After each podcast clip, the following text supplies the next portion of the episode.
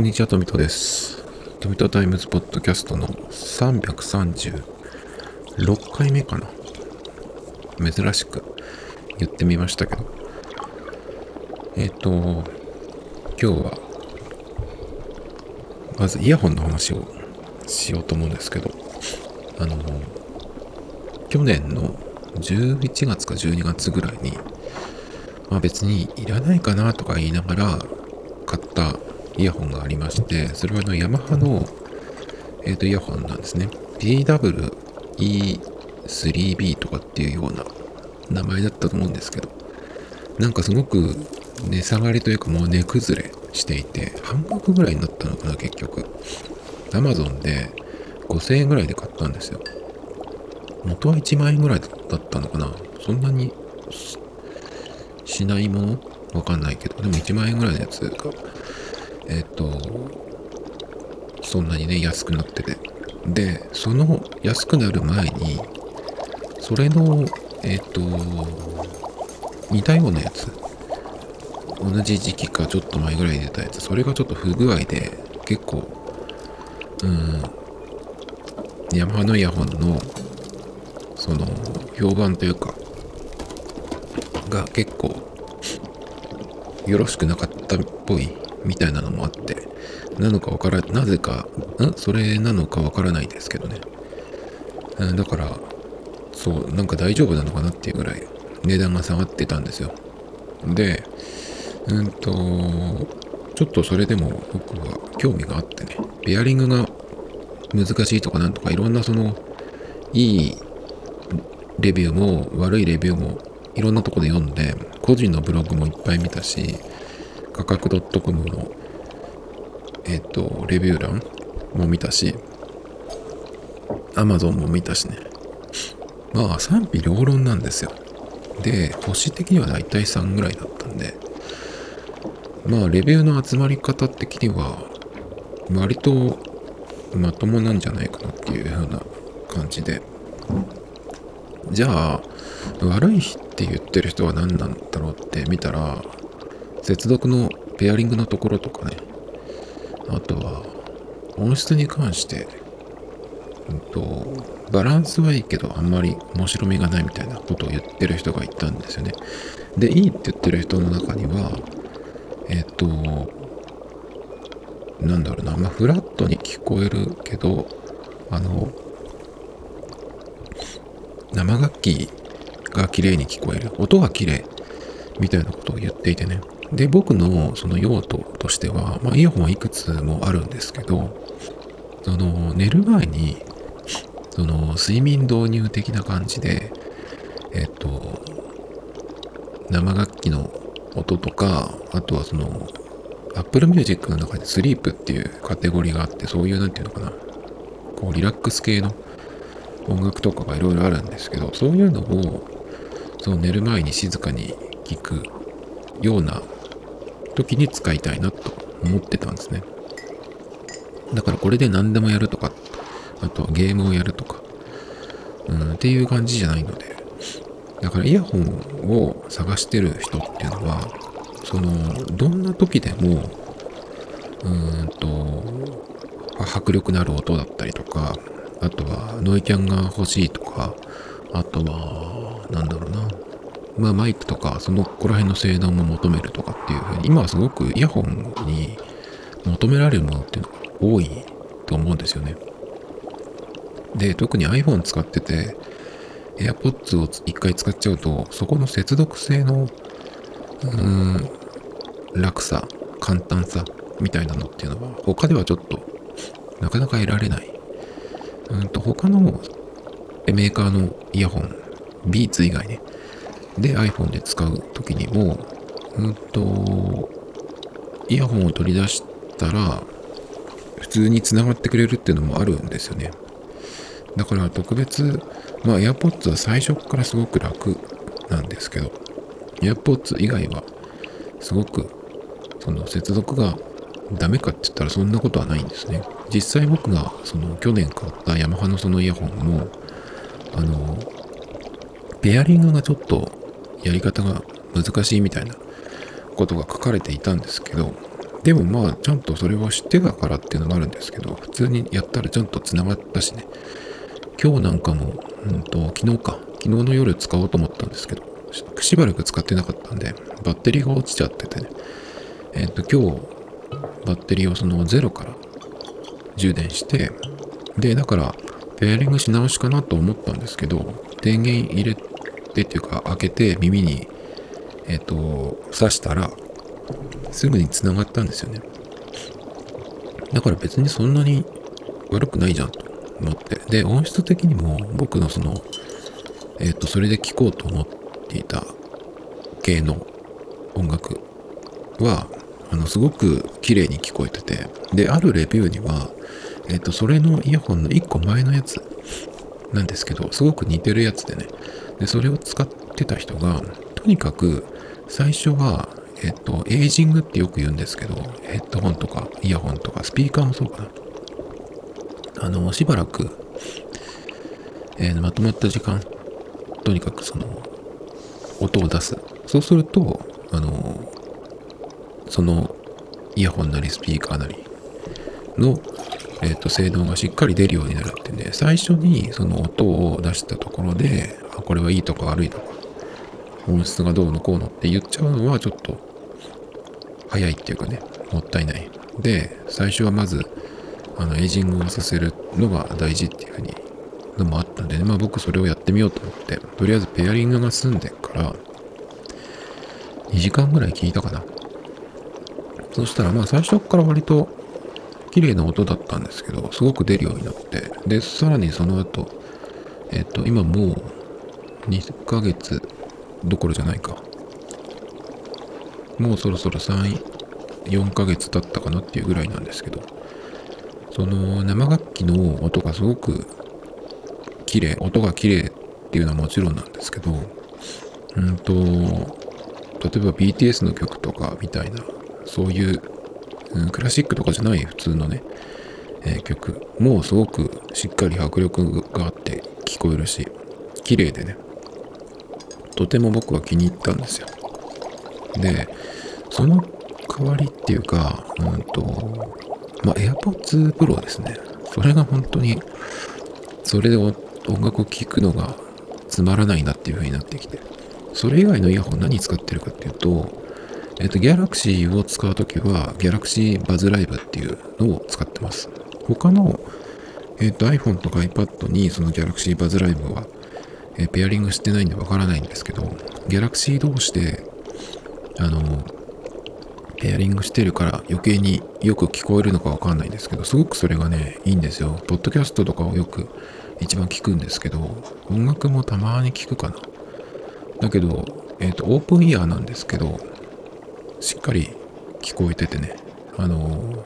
音、音質もすごくいいかなって、AirPods より絶対いいと思います。で、あとは、えっ、ー、と、AirPods 普通のやつと AirPods Pro と2つあるんですけど、あともう1個、BOSE の、なんてやつだっけな。えっ、ー、と、ノイキャンのやつですね。名前忘れちゃいましたけど、サウンドバズとかっていうの名前。で、えっ、ー、と、BOSE のに関しては、あの、ウィングチップみたいなやつがついてるんですけど、それがすごく僕好きで、つけてて楽なのでね、うんと、AirPods の第3世代を買うんだったらそっちの方がいいかなってそっちにしたんですよね。それも去年ですけど。それもすごく音が良くて、ノイキャンの効きもすごくいいんですね。で、ずれないから AirPods Pro みたいに。だから本当にノイキャンの効きなり、音質とかもすごくよく聞こえるんですね。それを経て AirPods Pro に戻ってくると、すごく、うーん、つまらないんですよ。音がね。この辺はもしかしたら次に、に、えー、どうにかなってくるかもしれないんですけど、僕のその偏見でね、あの iPhone じゃない Apple が出す、その音を出す系のものっていうのは、イヤホンとかスピーカーとかね、僕の感覚では昔から昔って言っても10年とか15年くらいの間ですけど、あんまり良くないんですよね。ちゃんと聞けるけど、その、特別うーん例えば音質音楽的にどっかにこう偏るっていうような感じではなくて音は出るけど別に面白みはないよねっていうのが僕のその印象なんですよねスピーカーとかもあんまりいいと思わないしだから Apple のものにあんまり音質とかは期待してないですね。だから街で AirPods してる人は毎日何人も見ます見ますけどなんでみんなそんなに AirPods 使うんだろうって思うんですけど、AirPods しか使ってないのかな。だから耳を見て AirPods, AirPods じゃない人手を見て iPhone じゃない人とか見るとそっちの方がなんかちょっと興味が湧くっていうかねおっていう感じがしますけどね。女の人で Galaxy のでかいやつとか持ってるとなんかちょっとおしゃれかなとかって思ったりするんですけどね。でそのヤマハのイヤホンの新しいのが出るんですよ。あのさっき言ったみたいにえっ、と今日久しぶりにその充電をしっかりゼロからしたんでもしかしてえっ、と久々に使うからあのファームウェアのアップデートとか来てないかなと思って、まあ、そういう時はアプリにつなげば一発なんですけどなんかその時はあのウェブサイトをね公式サイトを見てみようと思ってヤマハのイヤホンのとこに行ったんですよね。そしたらヤマハ TWE5B っていうのが発表、うん、出てて見たことないなと思って。結構デザインが今までと違うやつ。で僕の好きなヤマハのあの音差のマークあれがついてるんですよね。あれをこれを見るとちょっと買いたくなっちゃうんですけど。やはり今回は黒うんとブルーネイビーに近いですね。それからホワイトっぽいグレーあとブラウンっていう結構大人っぽいというかシックな見た目なんですよ。で前のやつはね E5 E3B か。3B の時はポップめなカラーもあったりとかしてあれはあれで結構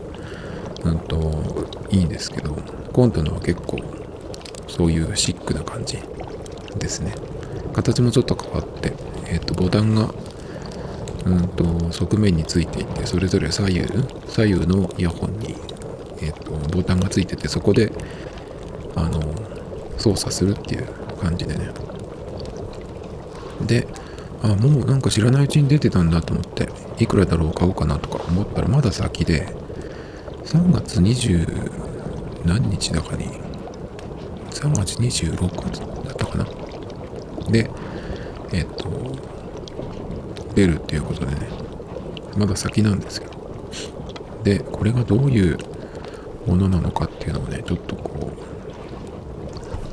う調べていて買おうかどうしようかっていうような話が今日割とメインになるんですけどちょっとそのえっ、ー、とスペック表というか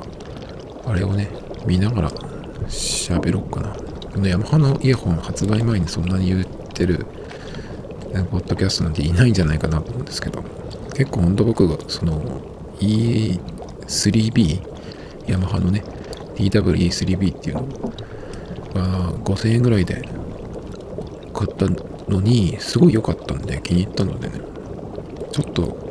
えっ、ー、とさっき言ったみたいにその AirPods Pro で音楽を聴くのがあまりにもか面白くなくって。だからあの iPad で聞くときにどうしてるかっていうと AirPods Pro で聞いたりもするんだけどえっ、ー、と iPad に USB-C のハブをつけてそこに 3.5mm の穴があるんですね。それで普通のなんかえっ、ー、と昔の iPhone のケーブル付きの白いイヤホンで聞いたりとかってしてるんですけどそっちのがよっぽどいいんですよ音が。だから、まあ、ワイヤレスの方がやっぱり楽だしケーブルがあった方が音質はいいと思うんだけどちょっと iPad 用になんか AirPods じゃないイヤホンなんか欲しいなってちょっと思ってたところにこれが来たんでね。えっ、ー、と3月3日に発表されたっていうやつでまだ先になんですよね3月えっ、と26日かな出るのはで1万6500円ぐらいらしいんですけどだからうんとさっきから言ってる僕が買ったっていうやつよりは価格帯がちょっと上がる。まあそれでも AirPods とかに比べると安いですね。で、この価格帯なんで、まあ、勘のいい人だと、ノイキャンはないんだろうなと思うと思うんですけど、その通りで、ノイキャンはないですね。それはあの前の僕が買ったやつも同じなんですけど、ノイキャンはないけど、外音取り込みモードみたいなのがあるんですよ、今回。で、えっと、ボタンを、どっちだっけかな？左側のボタンかな？を長押しすると、えー、外音取り込みモードになるので、外の音も聞こえつつ音楽も聞こえるっていうような風にできるというやつですね。で、変わったところはどこかっていうと、そんなにね、まあデザインは違うんだけど、えっ、と、そこまで大きく変わってないんですよね。スペックを見ると、えっ、と、ドライバー口径っていうドライバーだからその穴のとこですかね。そこが1ミリ大きくなって7ミリイヤホンの、うん、大きさで1ミリ広がったっていうとだいぶ違うのかなとかちょっと思ったりするんですけど。まあこれに関しては聞いてみないとわからないですけどね。どのぐらい違うのか。で Bluetooth のバージョンが5.0から5.2ここの違いはちょっとよくわからないですけど。え対応コーデックは一緒。ほぼ一緒。SBC、AAC で Qualcomm aptX なんだけど。今度のは Qualcomm aptX アダプティブってなってちょっと進化してるっぽいですね。でも前のやつもそうなんだけど Qualcomm aptX ってことはえっ、ー、とあれですよ要するにそのワイヤレスイヤホンなんだけど左右にそれぞれえっ、ー、と音が来るっていうことですねよくあるその左側だか右側だかがおやきでえっと、そっちに最初に飛ばして、それから片方、逆の方にも飛ばすっていうような方式ではないっぽいですね、これはね。まあ、途切れたりしたこととかほとんどないかな。で、えー、ペアリング台数が3台。これは、あの、変わってないんですけどね。これをまあ、少ないと見る人もいるかもしれないですけど、僕の場合は、なるべくだけど、うんと、このデバイスにはこのイヤホンっていう風に決めて使いたいなっていう感じ。BOSE の iPad だけにしか繋いでないし、さっき言ったみたいに Galaxy は、えっ、と、Galaxy だけ？で、ヤマハのは iPhone だけ？まあ、Apple の AirPods なんかは Apple 製品につなぐと、自分のその iCloud じゃないや、Apple ID でログインしているものは自動的にペアリングしなくても切り替わるのでね、それはまあちょっとできないんですけど。で、G 充電はできない、どちらもね。それから充電時間は、えっ、ー、と、イヤホンが約1.5時間ですね。フル充電から。なんだけど、前のやつ僕が買ったって言った方は2時間なので、ちょっとそこは短くなってる。ですね。だけど、最大再生可能時間が、今までは24時間だったんですけど、えっ、と、今度は30時間に伸びた。えー、充電時間は、あ、違った、さっき今言ったのは勘違いでしたね。充電時間が、えっ、と、2時間だったのが1.5時間に短くなったんですね。で、さらに再生可能時間は、本体が8.5時間。前は6時間だった。で、え3回の、3回ケースで充電できるっていうのは一緒なんで、え今まででも最大24時間使えたんですけど、今度のは30時間ということで、さらに伸びたよっていうとこですね。で、えこの辺から音質に変わってくるんですけど、再生周波数帯域っていうのがあって、これは 20Hz から 20kHz ですね。低音がものすごい出るやつだと、この下のヘルツが1桁とかだったりするんですね。この1桁だとかなり重低音が出るっていうような、うん、作り。まあ、ここだけではないですけどね。だからイヤホン選ぶときにとにかく低音が欲しいっていう人は、ここのヘルツが小さいものを選ぶといいんですよね。で、リスニングケアっていう、このヤマヤマハのイヤホンの、えっと、まあ、特徴なんですけど、小さい音でもいい音が聞こえるようにっていうような、その、調整がされてるんですけどね、僕今、オンにしてたっけオフにしてたっけちょっと忘れちゃったんですけど、もしかしたらオフにしてるかもしれないですけどね。で、えっ、と、まあ、ノイキャンはどちらもないよっていうことで。それから今度アンビエントサウンドっていうのが入って、これが、えっ、と、あるっていうのが、さっき言ったその外音取り込みモードができるよっていうことですね。防水とかは一緒で、重さがちょっと 1.5g 重たくなってますね。少しね、大きくなってるんで、それはあれかな、バッテリーの持ちが良くなったのにも関係あるのかなっていう感じですね。あとは大体同じような感じで USB の C での充電で、えっ、ー、と、イヤーピースが4種類入ってるよっていう感じ。だけど僕イヤーピースは自分でその変えたんですよね。それが良かったのかもしれないので。うん、もし買え、買い足すとなると、違いは、まあ外音取り込みモード。それはでも使うかどうかわかんないんですけどね。何にこのイヤホンを使うか。外で使わないんだったら外音取り込みはいらないのでね。だからまあ気になるところは、ドライバー口径、これが 7mm になったっていうふうに、ちょっと大きくなったっていうことで、その辺がどうかっていう。まあ実際その、うん、このスペックだけではないものっていうのがきっとあるはずなんでね。僕最近思ったんですけど、そのスペックだけを、スペックとかまあ買う前に、えっ、ー、と、写真とか画像とか動画とかね、一生懸命見て比べても結局その自分が買って物が、えーと、手に入った時その時にそのものを使って自分のその五感で感じ取るスペック以外のものっていうのがうんとあるはずなんだけどそれをたくさんそのスペック以外の情報をこう情報っていうかだね特徴というかそれをいっぱいこう見つけられる感じ取れるっていう人とそうでない人って結構あいるんじゃないかなっていう気がするんでスペックだけ見ててスペックの通りのことだけっていう人もいればスペックは分かってるけどそれ以外のところでまあいいところっていうか好きなところとかねえなんかこう見つけるっていう人だと話がだいぶ違ってくるなっていう気がしたんですけどね。で、まあ、他にはですね、うん、そう、あと、ノイキャンがないよっていうことで、ノイキャン求める人って多いみたいですけど、まあ、この価格帯なんてもちろんないんですが、でも僕はいくつもそのノイキャンのイヤホンを使ってるんですけど、あのイヤホンではノイキャンってそんなにいらないんじゃないかなっていう気がちょっとしてきていて、まあ、いらないって言っちゃうとちょっと大げさなんだけど、えっ、と、本当にノイキャンを求めるんだったら、イヤホンじゃなくてヘッドホンの方が絶対にその効果は得られる気がするんですよね。イヤホンって大抵のものはほとんどがカナル型だから、あれってやっぱりグイグイ、その耳に押し込んでいってもずれる。なんかの表紙に。操作したりしてもずれるしちょっとそのなんか物を食べたりした時に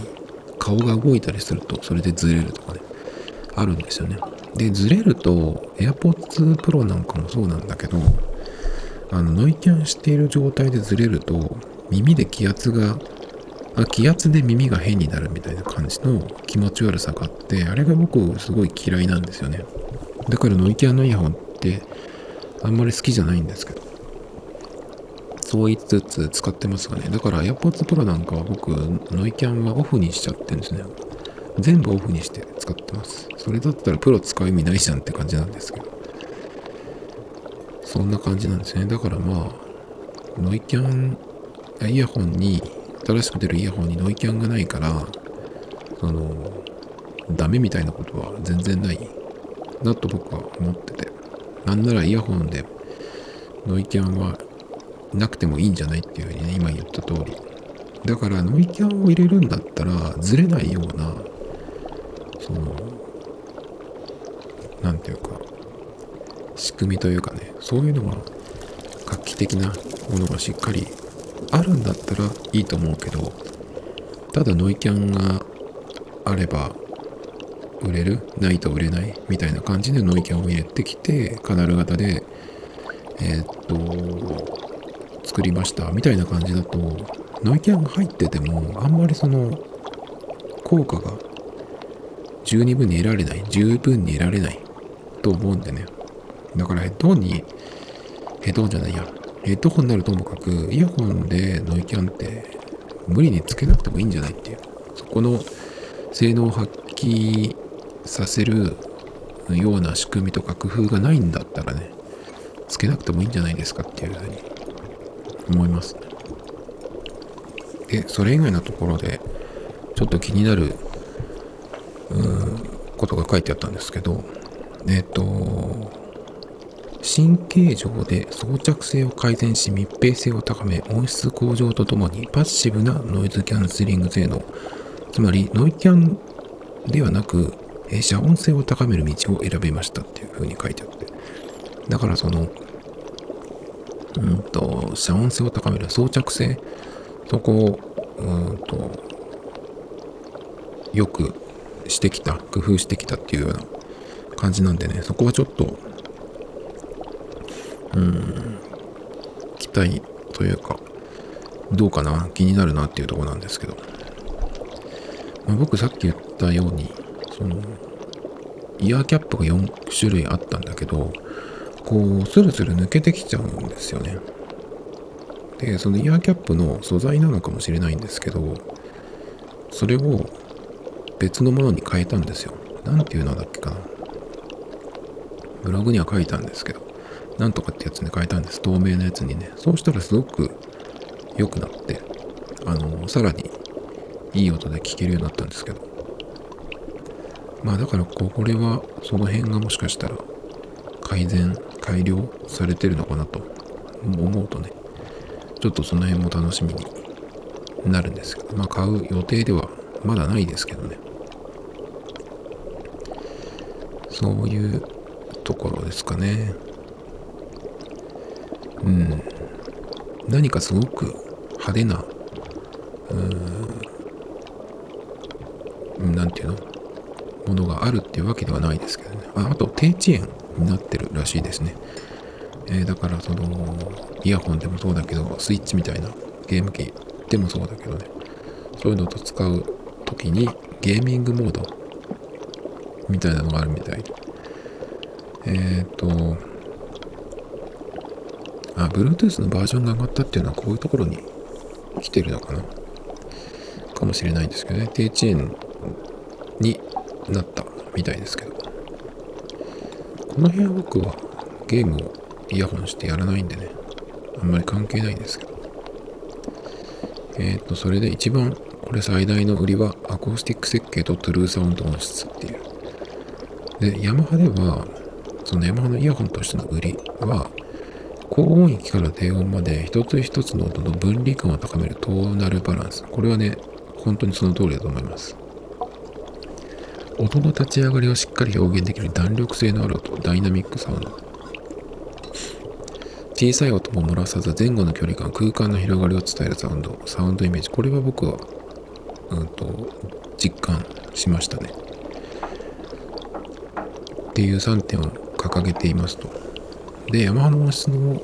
こだわりを示すトゥルーサウンド。は、ただのその名前じゃなく、だけじゃなくて、高級スピーカーとか、も含めて全製品の音質を、えー、と検証するその独立チームがある。そこのお墨付きを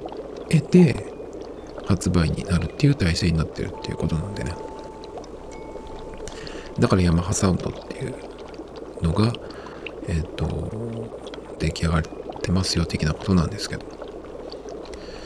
で設計上の売りはドライバーから鼓膜までが直線上にあること。固く応答性が高くクリアな高音域を再生できるピーク素材の振動板採用。やや大きなハウジングで内部容量を稼いだこと。まあ今度のやつはだから僕が今使ってるやつよりちょっと大きくはなってるんですけどその分そのうん。音質のためにね設計再設計されたっていうことなのかな。っていうとやはりうんとどういう音楽に合うとかっていうようなのは、えっ、と、書かれてはいないんだけど、多分僕が今使ってるような使い方で結構、うん、期待できるものが出てくるんじゃないかなっていう気がしますけどね。ヤマハのこの買ったやつは良かったんだけど、そうじゃないやつで、返品騒動みたいになったやつがあったんですよね。今もう、えっ、ー、と、販売してないんですけど。だから新しい製品なんで、そういうところがなんかあったら嫌だなっていうちょっと心配というかはありますけど。まあそういうのがあった後に出てくるやつだから。まあ大丈夫だと思うんですけどね。ちょっとデザインも含めて音のところもすごく楽しみですね、これは。なんかね、そのヤマハのページを見てしまったばっかりに、あの、見つけてしまったんですけど。ということで、えっ、と、本当は今日はもうちょっと喋りたいのもあったんですけど、これ1個だけちょっと足そうかな。iPhone の話なんですけど、えっ、ー、と、ジャーナリストの方の石野純也さんっていう方かな。よく記事で見る人なんですけど、その方の記事で iPhone 13 Pro の新色グリーンっていうのと、えー、iPhone iOS15.4 のマスク割りで Face ID っていうのを試したっていう記事でね、あって、まあグリーンのその2つの色、プロと、それから、えっ、ー、と、ミニと普通のやつ。で違う。2色の、えっ、ー、と、グリーンのね、まあ、レビューっていうのと、それはまあ別にどうでもいいんですけど、その後に、マスクをしながらフェイス ID っていうのが、来週来るらしいですよね。来週っていうか、これ僕、日曜に喋ってるんで、あの、今週ですね。いつ頃来るのかな？いつも火曜日とかに来るような気がするんですけど。えっ、ー、と、アメリカ時間の今週スタートっていうようになるんだったら、日本時間の火曜日とかかな。早ければ。で、それをやってみたよって。で、これが、えっ、ー、と、次の OS のアップデートで入るっていうのはもう言われてて、で、その時に、えっ、ー、と、出てたのは、あマスクをしながら Face ID をするときに、マスクの顔をまた設定するんですよね、確かね。そうすると使えるようになる。デフォルトではオフになってるんだっけかな。だからだから使いたい人はオンにするっていうような感じ。だけどその代わり、えっ、ー、と、セキュリティとかちょっと落ちるよっていうのと、あとは、その Face ID のロック解除までの時間が、その、野面って言わないか、素顔の時に比べて少し遅くなるよっていうのがあったんですよね。で、この石野さんという方が実際にやってみたっていうのがあったんですけど、まあどうかっていうと、普通に使えたっていうふうに、普通にいつもの Face ID と同じ、感じで使えたっていう。で、今度のこれは、がいいのは、Apple Watch してて、マスクしてると、うんと、今でもね、そのマスクしながらロック解除ができるんですけど、でもこれ僕の場合は、あの、なぜかね、できない時とできる時があるんですよ。その一日の最初なのか、何時間か空いたらなのかわかんないんですけど、あの、マスクした状態で Apple Watch していても、最初の1回は Face ID でロック解除かパスコードを入れるっていうのをしないといけないんですけど、それをやっても、うんと、ロック解除ができない時なんですね。できる時は連続でできるんですけど、できない時もあるっていうね、ちょっと困ったあの設計なんですよね。なんだけど、この記事ではね、えっと、普通に使えたよっていうことですごくね、あの、期待したいですね。で、これ Apple Watch と違うのは、Apple Watch をしてのロック解除と違うのは、あの、支払いの時とかも使えるんですよね、これで。今までは端末のスリープ解除だけだったんですよ。だけど今度のは、えっ、ー、と、その全てでそれが普通に使えるんで、そこが違うところ。だから何だったらこれがうまくいけば、そのロック解除のために Apple Watch をしてる必要がないんですよね。それはいいかなと思うんですけど。じゃあ支払いの時に何を持ってれば一番楽かって考えると iPhone1 台でいけるんだけどね。だけど iPhone って重たいから支払いのためだけだったらアップローチしてる方がやっぱり楽かなっていうかそれがうん一番手かなとかちょっと思ってるんですけどね。だってマスクしてない時にえっ、ー、とマスクになる前の時代に Face ID でやったと思うけど結構めんどくさかったような思覚えがあるんですよ。マスクなし時代の時に Face ID で、えーと、タッチして支払いっていうのをやった時に一番快適だったのはあの、まあ、Apple Watch がない時えっ、ー、と iPhone のホームボタンがついてるやつでポケットに iPhone 入れといて、ポケットから出すときに、もう、えっ、と、フェイスじゃない、タッチ ID プラス、え、そこのボタンをダブルクリックして、ポケットから iPhone 出した時には、もうかざすだけっていう状態になってる。あれがすごい楽だったんですよね。だけど、Face ID の場合は、マスクをしてようがしてなかろうが、まず、えっ、と、横のそのサイドボタンを二度押しする。ですね。これをまず手で探さなきゃいけないですよ。で、必ずしもやっぱりいい位置にあるっていう感じはちょっと僕的にはしないんですよね。でも、とりあえずその、えっ、と、タイトボタンに移動詞して、で、そこから、えっ、と、Face ID で解除、Face ID もしくはパスポートで解除するんですけど、これがやっぱり顔の目の前に持ってこないといけないんで Face ID のロック解除ってね普段 iPhone 使う時は顔の目の前に自然と来るわけだけど、えーと、支払いをレジの前で支払いをしようっていう時に顔の前にしっかり持ってきて二度押しして Face ID でロック解除してそれからタッチするっていうのはうんとマスクが、えー、マスクがある状態に比べればうん、楽かもしれないけどマスクを外す手間だけど結局その Face ID でレジの前でこうダブルクリックしてえーと、顔の、ま、正面に持ってきてロック解除を確認してからやるっていうその一連の流れが結局うんとちょっと時間かかるというかめんどくさいだったら同じボタンに動しても、うんと、Apple Watch の方がはるかに使いやすい。ただ Apple Watch の困ったところは暑苦しいんですよね。今はまだいいけど、もう僕の体感では5月の中旬ぐらいになると、ちょっとつけてるのがしんどい。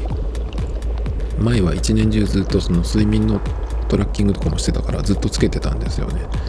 であの3つのリングも毎日あのやってたんですけど5月ぐらい5月の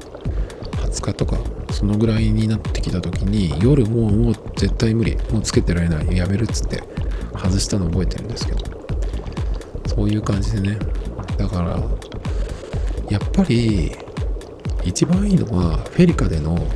Google Pay なんですよ。どう考えても。あれは1万円未満だったらロック解除なしでタッチすればいいだけなんでね。でもね僕の使ってるメインのカードではそれができないんですよね。っていうのがやはり困るこの話何回もしてるんですけど結局そのキャッシュレスでタッチで支払いっていう方が PayPay とか使えるの早いし楽だしなんだけどじゃあそれをベストな方法はって考えるとやっぱり iPhone じゃないんですよね。